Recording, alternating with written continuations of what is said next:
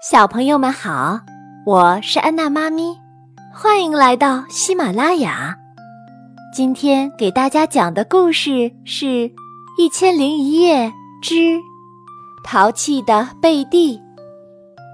这个故事的作者是法国的杨·贝尔纳波，由长江少年儿童出版社出版。小女孩贝蒂生活在瓦西城。瓦西城和美国西部其他的城市没有什么区别，它有商店、学校、银行、酒吧，还有教堂。不过，瓦西城也有一点不一样，那就是那里的监狱。瓦西城的监狱可是空的呢，因为自从哈利被选做警长之后，强盗们就再也不敢踏进这城市一步了。哈利警长可从来不拿工作开玩笑。他手上的左轮手枪永远都会让强盗们望而生畏，强盗们宁愿离这座城市越远越好。所以可以想象瓦西城的居民们过着多么幸福和安宁的生活呀！但真的是这样吗？也不一定哦。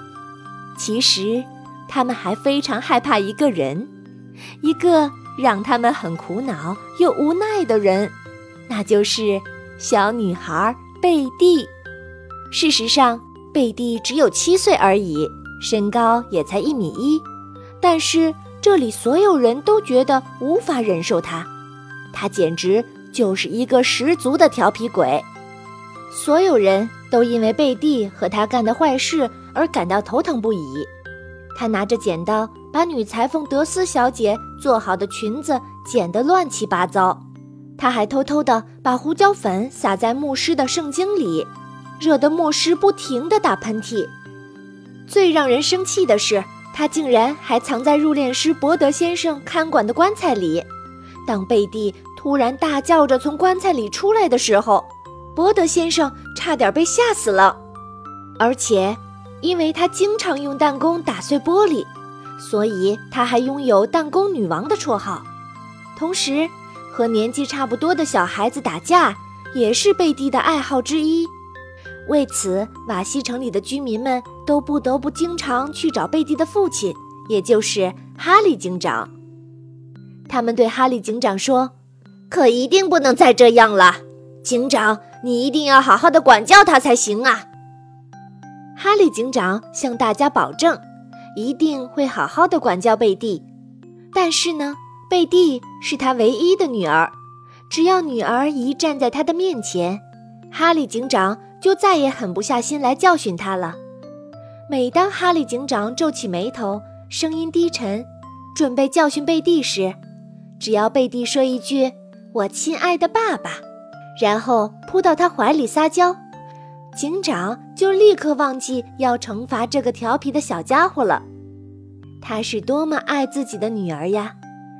这个世界上就剩下他和自己作伴了。有一天，一个陌生人来到了瓦西城，他从马上下来，直接进了银行。几声枪声之后，这个人拿着一袋钱从银行嚣张地走出来。就在这时，哈利警长出现在了他面前。哈利警长严厉地喊道：“举起手来！”陌生男子冷笑了一声。举起手来！哈利警长继续大声喊道。但是，陌生男子的笑声更大了。此时，哈利警长已经认出眼前的这个人了，他就是这一带非常有名的杀人不眨眼的冷血强盗乔。没想到，就在这一刹那，两个人同时拔出手枪射击，但是强盗乔的动作更快。警长一下子就受伤倒下了。此时，贝蒂正在学校，他正准备往教室里扔鞭炮呢。他一听到这个消息，就立刻跑回了家。他悄悄地来到了爸爸的床边，看到爸爸的胸前包扎了好多层纱布，警长受了很严重的伤。从此，除了上学，贝蒂每天。都会陪伴在爸爸身边照顾他，他什么也没说过，但心里早已下定决心要找强盗乔报仇。因为哈利警长的受伤，强盗乔更嚣张了。他每天都会来城里逍遥和作恶一番，所以只要他一出现，大家就会立刻逃得无影无踪。每天他都会到酒吧喝会儿酒。有一天，他正在喝酒时，酒吧的门吱呀一声开了，一个人走了进来。强盗乔转过身。一个小女孩站在了他面前，他冷冷地笑了一声：“哼，小美女，怎么样？要不要来杯威士忌？”突然，贝蒂朝一根吹管里吹了一口气，只见三个椭圆形的东西一下子射向了强盗乔。强盗乔立刻大叫了起来：“这是什么东西？”“哦，原来是臭蛋！”你这个调皮鬼，看我怎么收拾你！他大声喊道。但是此时贝蒂早就不见了。乔急忙朝酒吧门口跑去，不过他已经喝得醉醺醺的了，一点儿也没有看见贝蒂在门口绑的绳子。于是他被绳子一绊，整个人一下子前倾，一头扎进了门外的马槽里。马槽里可正装了满满一槽的沥青呢。强盗乔摇摇晃晃地站起来，突然，他又感到猛地一阵疼痛。原来他的屁股被小石子打了，这可是贝蒂最擅长的呢。哎呦，叫了一声，就瘫倒在地上。就在这个时候，白色的羽毛瞬间倾盆而下，一下子就把它给覆盖了。你这个小坏蛋，看我怎么修理你！强盗乔怒吼起来。可话音刚落，一根绳子就绑住了他的右脚，绳子的另外一头已经系在了一匹马的马鞍上。贝蒂用愤怒的眼神看着这个强盗，冷冷地说：“哼，永别了，大坏蛋！”说完。他往马的屁股上重重的一拍，马撒开腿，飞快地奔跑起来。强盗乔被拖在后面，人们只能看到路上扬起的灰尘。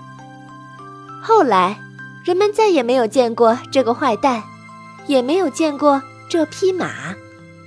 如今，勇敢的警长已经痊愈，他又可以在城里巡逻了。不过，现在可不只是他一个人在巡逻哟，贝蒂也会经常和他一起，因为他也想像爸爸一样当一名勇敢的警长。从此，瓦西城的居民又恢复了往日平静的生活。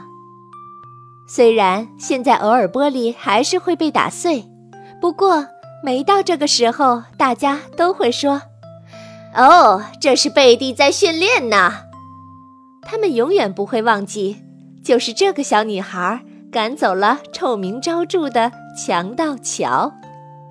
好啦，亲爱的小朋友们，今天的故事就为你讲到这儿。如果你喜欢安娜妈咪，请你添加安娜妈咪的微信公众号“安娜妈咪”，我在那儿等着你呀。